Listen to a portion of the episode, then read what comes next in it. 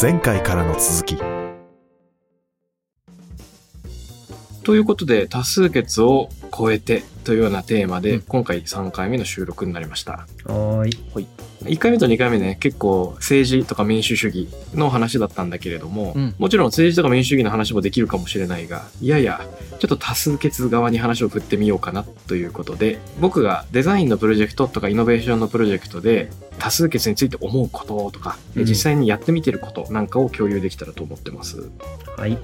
でね、前回言ったのは、複数のイノベーションアイディアが出てきていて、プロジェクトチームの中でどれやりたいっつって8案くらいあるときに、1個多数決で選ぶみたいなのってなんかイノベーションっぽくないと。うん。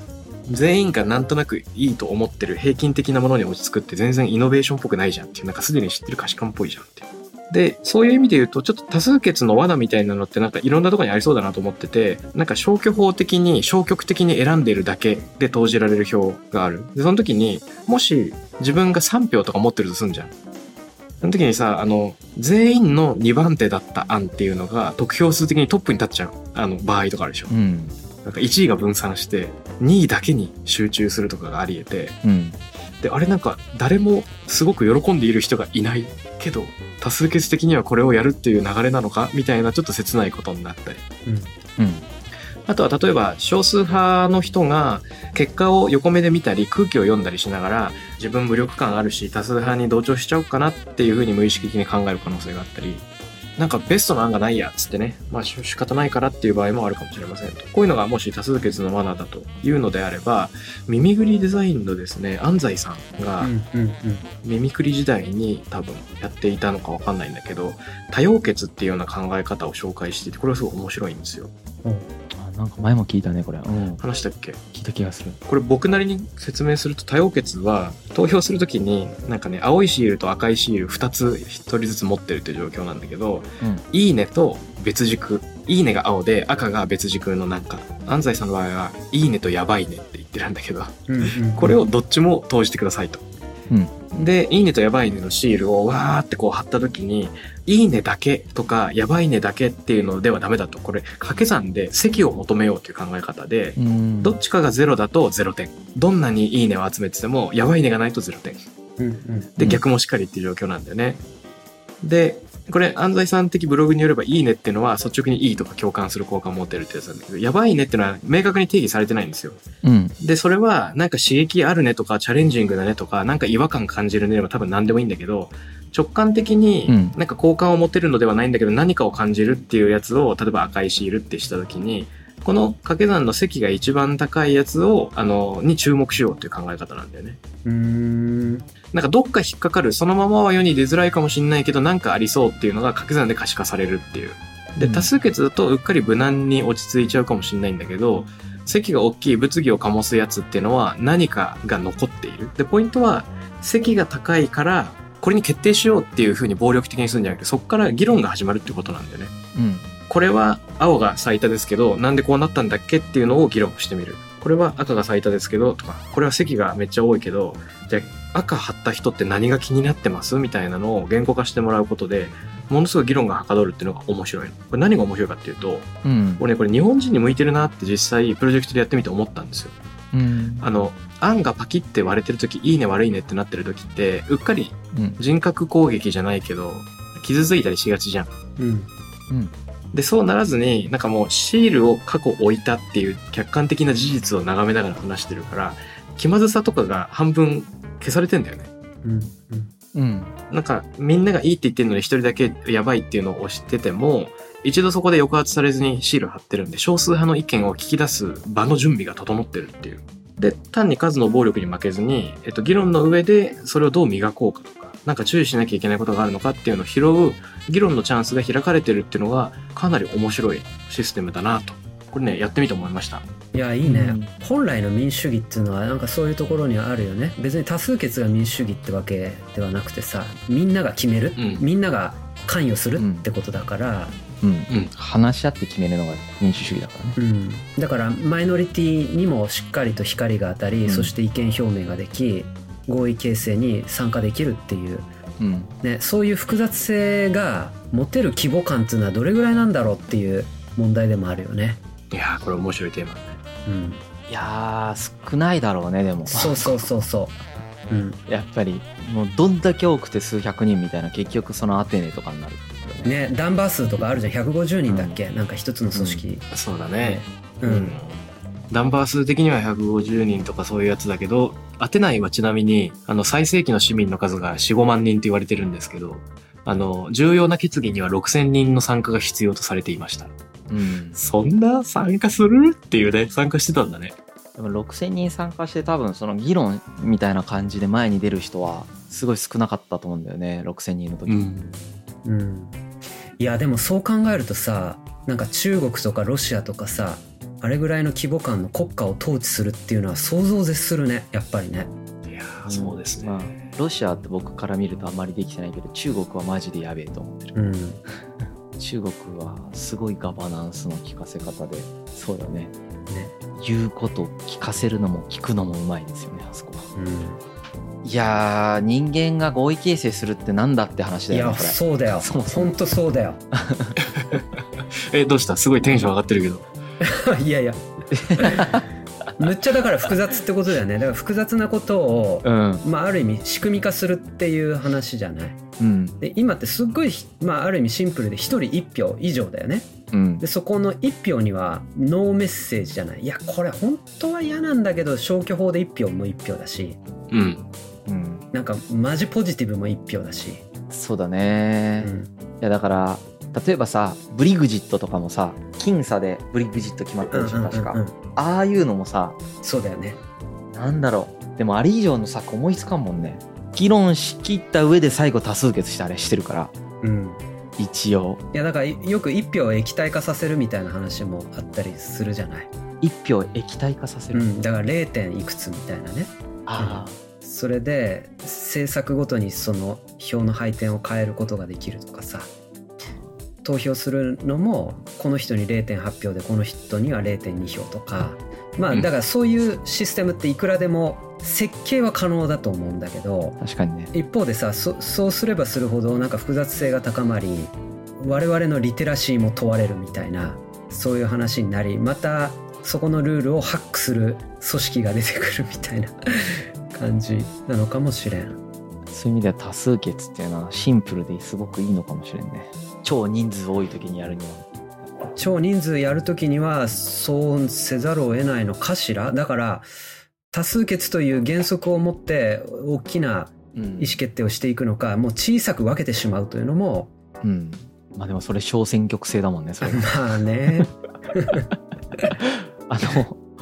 すごい僕がここでねもう一つなんていうかトピックとして出したいのは、その多数決の限界みたいなのを今話してで多様決みたいな形でその限界を1票の質みたいなものを変えていくことによってある程度可能じゃんみたいな話もあったじゃん。でそれって技術の進歩によって実はできる可能性があるよね。まあね。うん。実は。技術が進歩してそれこそ電子投票になりました。で、僕たちの基本属性みたいなものが吸い上げられます。もう凄まじい管理社会だから、それはそれであらゆる問題をはらむが、その、やろうと思ったらできるじゃん。うんうん、例えばブロックチェーンとかで今までのお金の払い方とかを全部チェックされてて、社会貢献活動をしまくってる人の一票がでかいみたいなこともさ、究極できるわけじゃん。技術的に。うんうん、そういうのってどうなんだろうね。もし喋りながら絶妙に嫌なんだけど、自分は。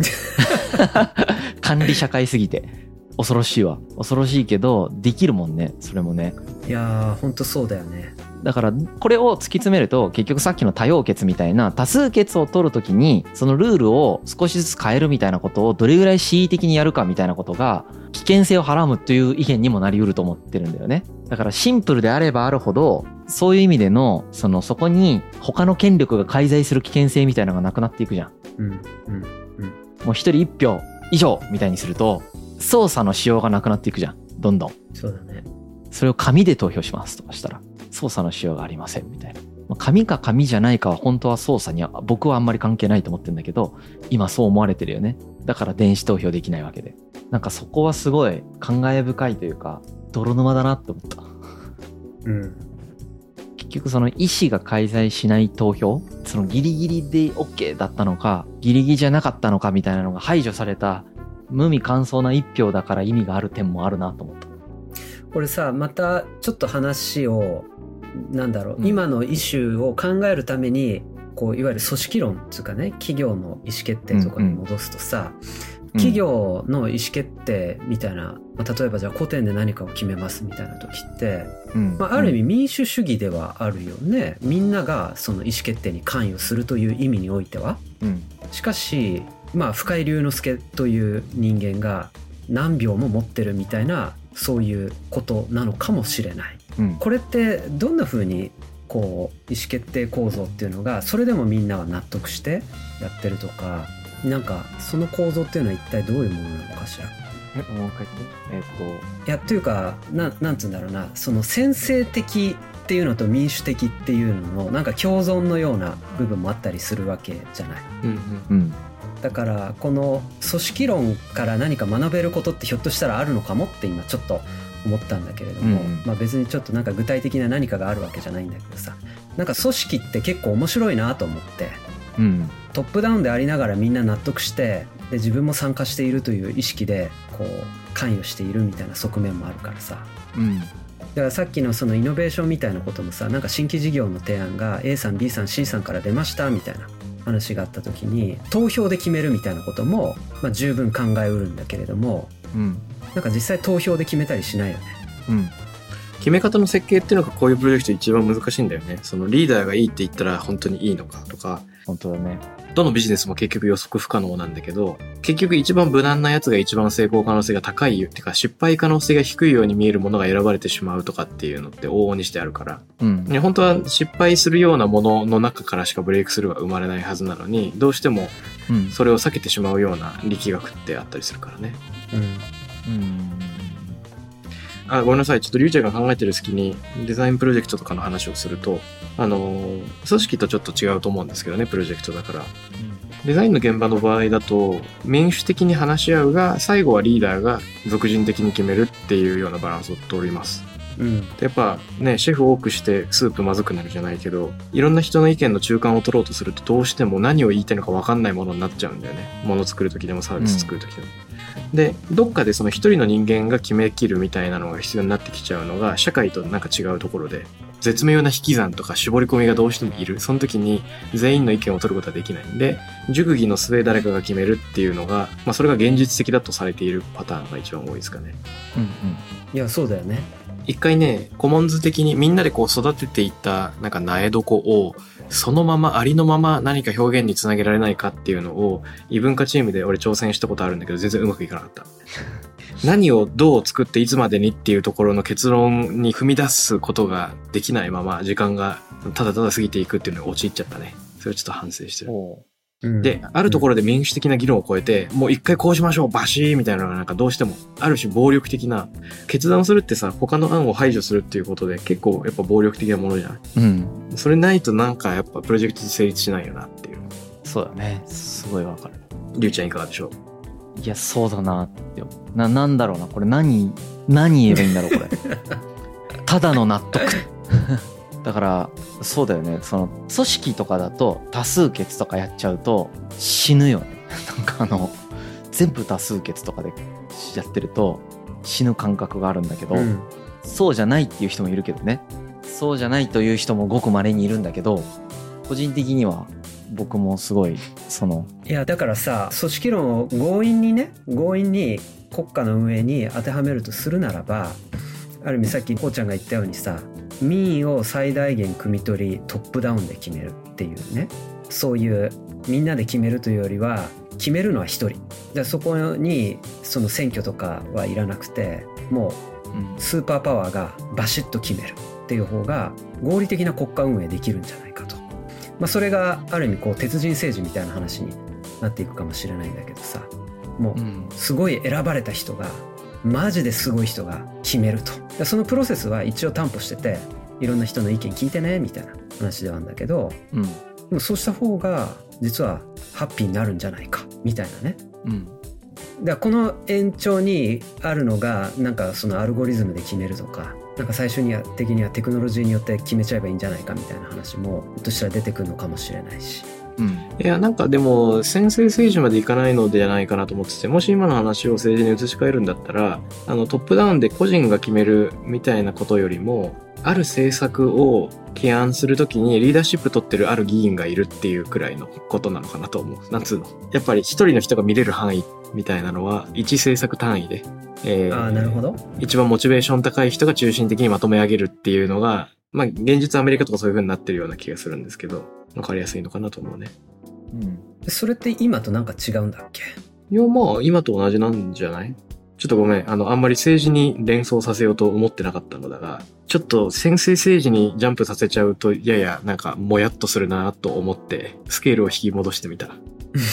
そうかもね。うん。結局、あの、プロジェクトと政治の違うところっていうのは、プロジェクトっつうのは、もしそれが販売されるプロダクトを作ってるとしたら、プロダクトを買う人買わない人は完全に自由だよね。で、法律っていうのはもうちょっと広く、あまねくいろんな人に影響しちゃうもんだから、ちょっと違う。あの、影響範囲がちょっと違うっていう意味で。まあ、全然違うね。うん、うん、ずらしたくないかなと。うん。でもさ、あの、少数か多数かみたいな話でちょっと連想していい？どうぞ。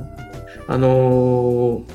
少数派原理っていう話があってさ、確かあの、タレブのあの、未然に起きるっていう本だったかなに出てきたような気がするんだけど、うん、こだわりの小集団みたいな人たちがいると、それが少人数でも社会を変えうるっていうことを論じてるんだよね。うんうんうんで、これすごい面白い話だなと思って、どういうことかっていうと、例えば、ユダヤ教の人たちがいて、校舎食品しか食べない。まあ、特別な処理をされてるご飯、あの、食材しか食べないよっていう人たちがいるとするじゃん。で、バーベキューパーティーやろうっつった時に、数人しかユダヤ教徒いないんだけど、まあ、校舎食品にした方が上位互換だ、つって。なぜならば、非ユダヤ教徒も別に校舎食品問題なく食べられるから。ちょっと全員分そっちにしちゃおう、みたいな。なんかそういう意思決定ができると。例えば、ピーナッツアレルギーの人がちょっと混じってるっていう集団がいるときに、基本的に全員分の料理ピーナッツ抜きにしようみたいなのと同じだと思うんですけど、うん、まあ大きな問題は起こらない。で、全然最大多数のための動きではないんだけど、こだわりの小集団のために合わせる意思決定をしたところ、世の中がひっくり返りうるっていうような、なんかモデルがここにあると。うん、これなんか繰り込み理論とかっていうふうに言うらしいんですけど。で、まあ、この時、校舎食品に切り替えるっていうのに、コストがあんまりかからないんだったら、多分うまくいくっていうことなんだろうね。うん、そうすると多数派にすらならなくても、実は社会変革は可能なんじゃないかっていう考え方が出てくる。うんうんうんうん。いや、でもそれって、そうだよね。スタートアップが世の中を変えるっつってるのって、そういう話でもあったりするじゃない。うん、決してそのマジョリティになるわけではないんだけれどもその本気で考えていることによって数パーセントによって世の中を変えていくみたいなそんな話だったりするよね。そうだね。うん。なんかあれだよね。あの、一人オンライン参加の人がいたら、もはや全員オンラインにしちゃおうみたいなミーティングのあり方とちょっと似てるよね。うん。うん。うん。